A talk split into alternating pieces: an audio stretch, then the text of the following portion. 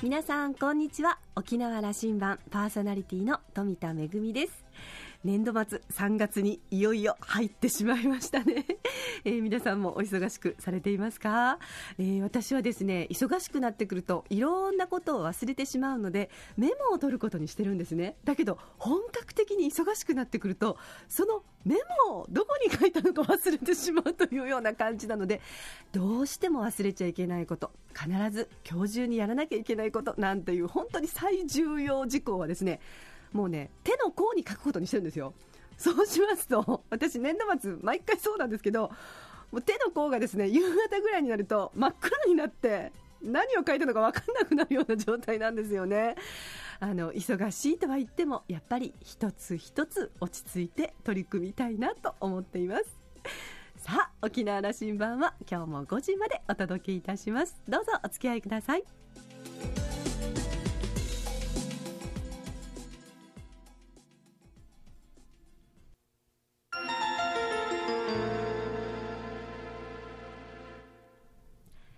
那覇空港のどこかにあると噂のコーラルラウンジ。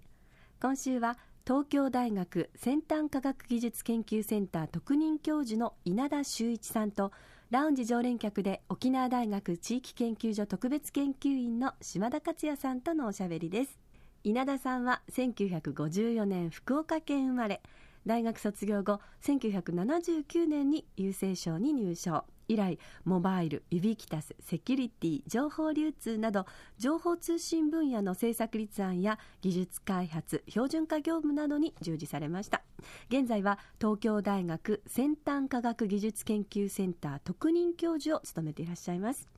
稲田さんは先日那覇市で開催された情報通信に関するシンポジウムの参加のために来沖されてビッグデータ活用でイノベーションを起こすにはというタイトルで講演されました。島田さんが稲田さんの講演で特に興味深かったところはイノベーションの概念について指摘したところ。日本ではイノベーションを技術革新と理解されていますが実はそうではなくて新たな価値の創造なんだと言います。さてどういうことなんでしょうか？島田さんとのお話を聞いてみましょう。それではどうぞ。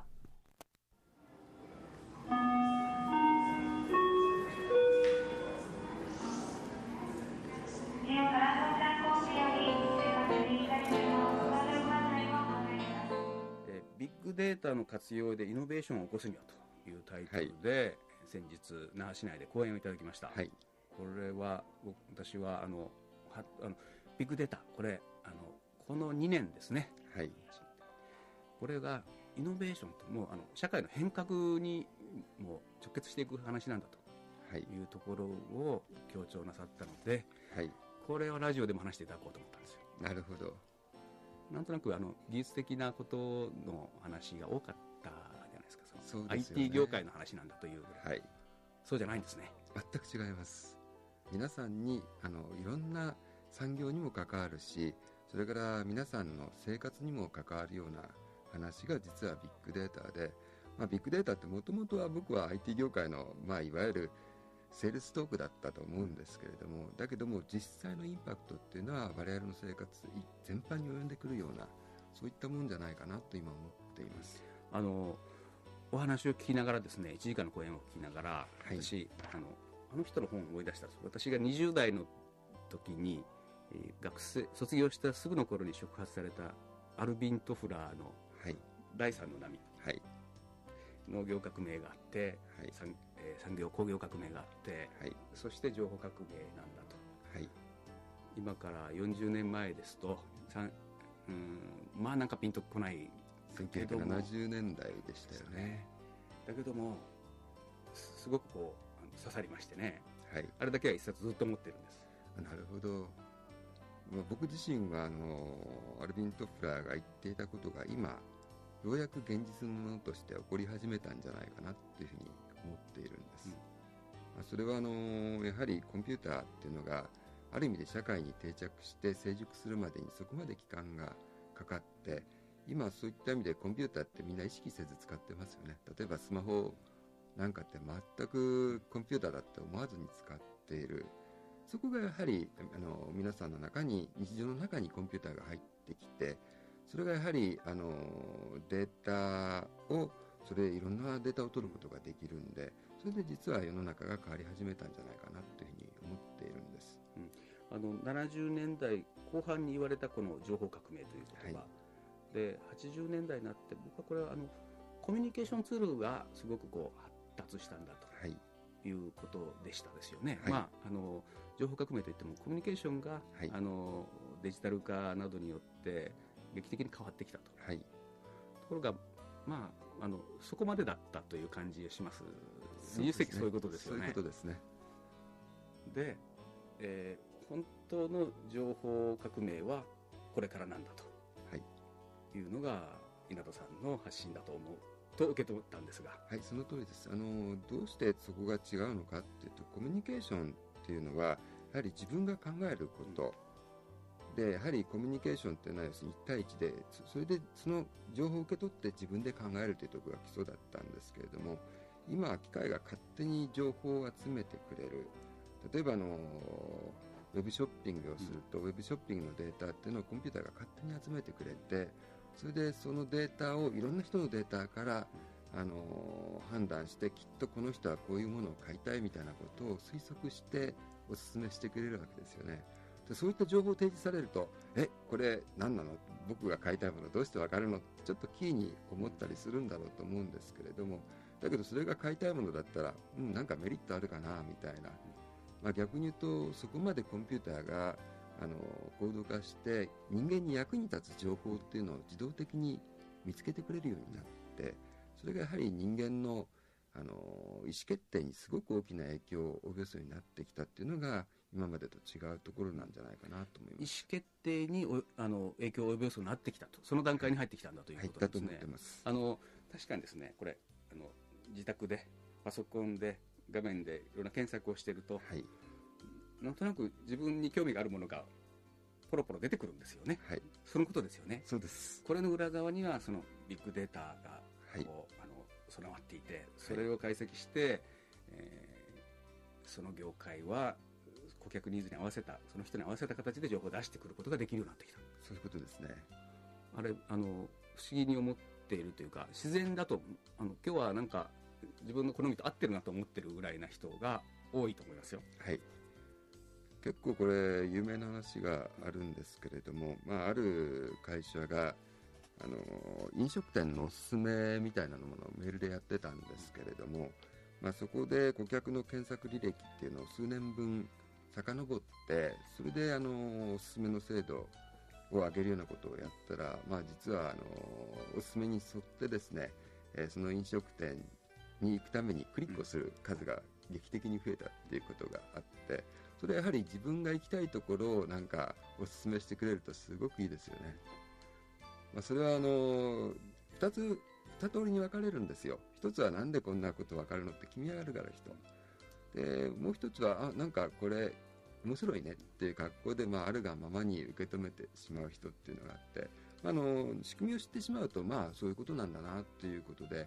裏でコンピューターが一生懸命あの動いて、まあ、そういったデータからそういったおすすめを出すわけなんですけれども、まあ、あのプライバシーの侵害っていうことを気にする人もあるんですけれども、まあ、逆に言うとあのそういったことがあったとしてもあのメリットの方が大きいよね。うんでポイントなんかもらえるならもっといいやっていうふうな感じで今使われてるのかなと思います。というふうにして、あの、まあ、ポジティブに考えて、面白いと。で、次は次はというふうになっていく人と、それから、まあ、固まってしまうというかね、はい、怖いと思ってしまう部分が、確かにリスクは潜んではいるわけですよね。と思います、まあ、だからそこはあの自分の判断であやっぱり見ていてちょっとこれ危なそうだなっていうところはやはり避けて通る、まあ、だけどこれはまあ大丈夫なんじゃないかなっていうところはまああの使っていくというそこはまあやはり自分のリスク感覚というのをネットに対して持たなきゃいけないんだろうなと思っています。あのそこでですね、ビッグデータをイノベーションというふうに捉え、あの我々今これまでの日本人の常識ではイノベーションというのは技術革新なんだと。はい、というふうなことをずっとこうはい。常識にしてきた、確かにそう思ってましたイノベーションというのはどうどうするかという話のことばっかりしてたんではい、効率的にするどういうふうにすればより効率的に面白いものができるかなんか新しい新商品ができるかと違うんだというふうにおっしゃってはい、もう僕は全然違うと思っております。あのイノベーションって日本では技術革新っていうふうに訳してるじゃないですか。これが多分10年前は正しい訳だったんです。ところが今これが完全な誤訳じゃないかっていうふうに思っていて、なぜそういうふうに思うのかなというあの一つの理由っていうのは、今技術があったとしても、その技術の適用領域を見つけるっていうことがこれ一つのまた大きなイノベーションにつながるわけなんですね。例えばあの、まあ、難しい言葉になりますけども Google はグラフィロンっていう、まあ、これ技術があったんですけれどもそれを検索という分野で応用したっていうことがありますしまたあの Amazon なんかは行動履歴情報っていうこれ、まあ、ビッグデータの塊みたいなものなんですけれどもこれを要するにネット通販に応用したっていうところこの応用分野を見つけたっていうところが実はイノベーションにつながったっていうことがあってこれはまだだけど技術をの応用分野を見つけるっていうことでまだ技術技術してるんですけれども例えばあのでもそれも足りなかったそれも負けちゃったわけですよね日本は。えーまあ、技術自体は負けてなかったんですけ見つけどどもも応用どう応用するかはい。という部分で負けたんですよね。負けました。いやそれは負けました。Google や Apple に負けたというのはそこの部分。そうです技術の応用分野を見つけるところで負けたっていう。うん。だから技術で負けたわけではないんです。だから技術者の方が技術では負けてないのに言ってるのは正しい。だけど技術の応用分野を見つけるのには負けたでしょ、ということなんです。それはいや日本人というかおおむねまあそうだったなというふうな感じを思い始めています。はい。だと思います、そこまでの認識はあのできたとして、はい。さあこれからというところで、はい。そのイノベーションをどう捉えていけばいいんですか？はい。まあ、僕自身はあの今イノベーションの概念っていうのがすごく変わっている、えーどういうことかっていうと昔はあの例えばあの通信でいうとより速い通信の方がいい。車だとより燃費がいい車の方がいいっていうことであの価値観がもうある程度これがいいんだっていうことが分かってたものを、えーどう実現しようかっていう、まあ、いかに作るかっていうところが非常に重要だったんですけれども今はやはり何を作るか。例えばあのアップルがあの iPad を出しましたよね。iPod とかも iPhone もそうなんですけどもあれって今までなかったものですよね、でそのなかったものがみんなこれが僕が欲しかったんだよ。うん。と思う。やっぱりなんて言うんですかあの価値が何なのかっていうことを発見することの方が、価値の発見なんですね。はい価値の発見が重要になってるんじゃないかとあのはい、これまでは、うん、こういうことができたらいいのになというものをうんどう実現するかということに、うん知恵を出し汗を流してたんだけども、はいそうすると価値そのものを発見することが求められてるんですね、はいだと思います。うん、あのなんとなくですが日本人ふなあのそこは下手だかもしれませんね。うん、そうかもしれませんね、まあ、僕なんかはラジオ関係でいうと、今あの、アメリカとかヨーロッパではもう CD とかレコードを持たないんです。あの iPod の中に自分で楽曲をダウンロードしたりしないんです。聞きたい時にウェブの中に好きな情報があってそれを検索してそれで勝手に聞くというようなサービスがは流行ってきたしていて、これは今まで音楽って自分で持たないと聞けなかったのが持たなくって聞きたい時に何て言うんですか利用するっていうんですか？それもすごいイノベーションだと思うんですよね、価値の発見がそこにあったわけはい。だから音楽を持つんでなくって音楽を利用するっていうふうに変えるっていうところで価値の発見があったんだろうと思ってます。あのー価値の実現というのは改良型のイノベーションなんだと。はい。いうことをおっしゃっておられて、で価値の発見というのはまさにその発見型イノベーション。はい。これはどういうこうなんていうかな要件が求められてくるんですか？そこに至るのに。そうですね。やっぱり既存の価値軸にない要するに既存ののこういうものが価値だっていうところでないところに価値を発見するんで、まあ、ある意味で飛躍が必要なんだと思うんですよね、うん。まあ、そういった意味では、まあ、僕たちよく言うんですけれどもこだわりを捨ててひらめきを拾おうっていうふうなことを結構言ったりするんですけども、やっぱりなんかあの遊び回っていてだけど頭の中では常に考えていてパッとひらめくみたいなところでその新しい価値みたいなものを発見するっていうことが結構あるのかなと思います。あの一般社会で言えばちょっと変わり者風な人がそうであることが多いですね。はい、そうだと思います。その組織の中あるいははい。グループの中で、はい、あのどうもあのみんなとは一緒にちょっと違う人と。あのそれは私も研究機関に2年ほどマネジメントということで働いてましたのでそこで思ったのは研究機関をマネジメントするということの立場で、はい。はい、その時に思ったのは、うん、変わったやつがむちゃくちゃ多いなと。だけどその変わった人たちと長く話していくとこの人たちむちゃくちゃ面白い人たちだなっていう。なんで面白いかっていうとやっぱりあのものの見方が変わってるんですね。やっぱりそういった変わったものの見方をする人って、まあ、変人と言われますけれども、うんうん、だけど面白いものを発見してくれるっていう、うん、今のお話聞きながらあの最近のニュースで思い浮かぶのは、えー、おぼかた春子さん、はい、だったりするんですが、はい、あのスタップ細胞、はい、あの発見もまあまあそういうふうな今の話に類することですよね。だと思います。あのやはり彼女は自分が発見したひらめきっていうのをとことんまで追求したっていうことだと思います。やっぱり服装を見ても割烹着っていう服装で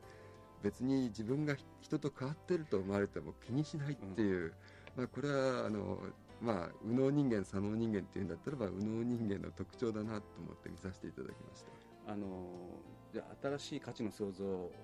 イノベーションできるのは右脳人間。はい、右脳でやることになるんですね。あのどちらかというと右脳が主体だと思っています、まあ、結構日本社会っていうのはあの目的を成し遂げることっていうのが重要なんで、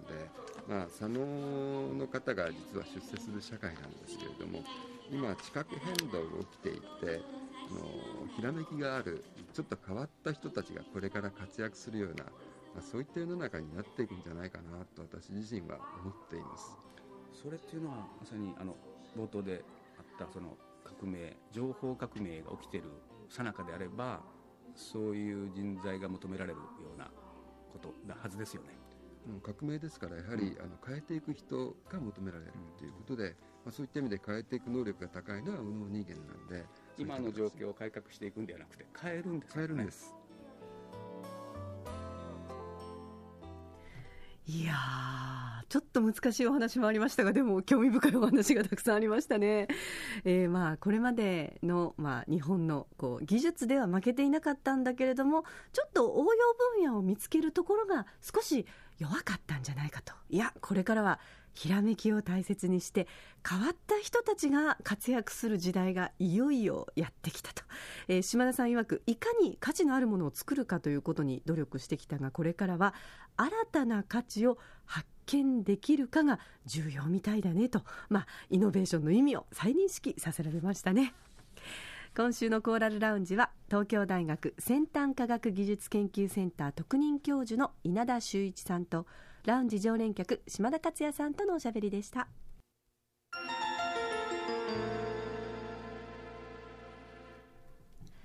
めぐみのあしゃぎだよりのコーナーです。今日は舞台公演のお知らせです。まあ、沖縄県内各地あちこちにチラシも置かれておりますし、それからポスターが貼られているのでご存知かと思いますけれども、えシップオブザ琉球、えー、7名の演出家が織りなす7つの舞台ということで、沖縄県内から7人の演出家が選ばれて、えー、昨年から公演を続けております。いよいよ締めの公演が近づいてまいりました。実は私富田もですね、この中に選ばれておりまして私の公演自体は、えー、もうすでに終了してるんですけれどもいよいよ今度の同日3月8日9日が、えー、今年度のマグネットコンテンツの締めの公演となります、えー、8日はですね嘉手納の文化センターにおきまして、えー、レキオスとそれからまああの創作、えー、の、まあ、エイサーをですね皆さんにご覧いただきたいと思いますしそれからチュラの皆さんによります美しい女性パワーが炸裂する舞台ですとか、えー、ノンバーバルパフォーマンスのリズム。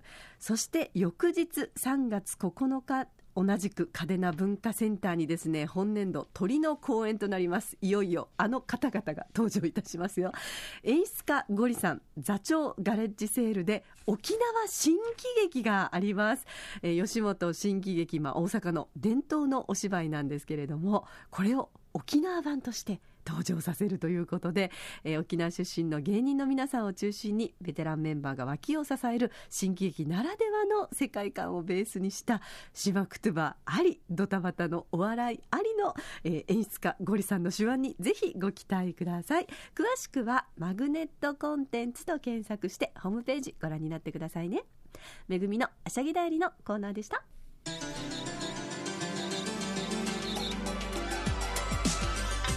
沖縄羅針盤では皆さんからの番組のご感想やリクエスト曲などメールでお待ちしています。宛先は864アットマーク r 沖縄 .co.jp 864アットマーク r 沖縄 .co.jp です。懸命に沖縄羅針盤と書いて送ってきてください。お待ちしております。それからポッドキャストやブログでも情報発信中です。ラジオ沖縄もしくは沖縄羅針盤のホームページご覧になってください。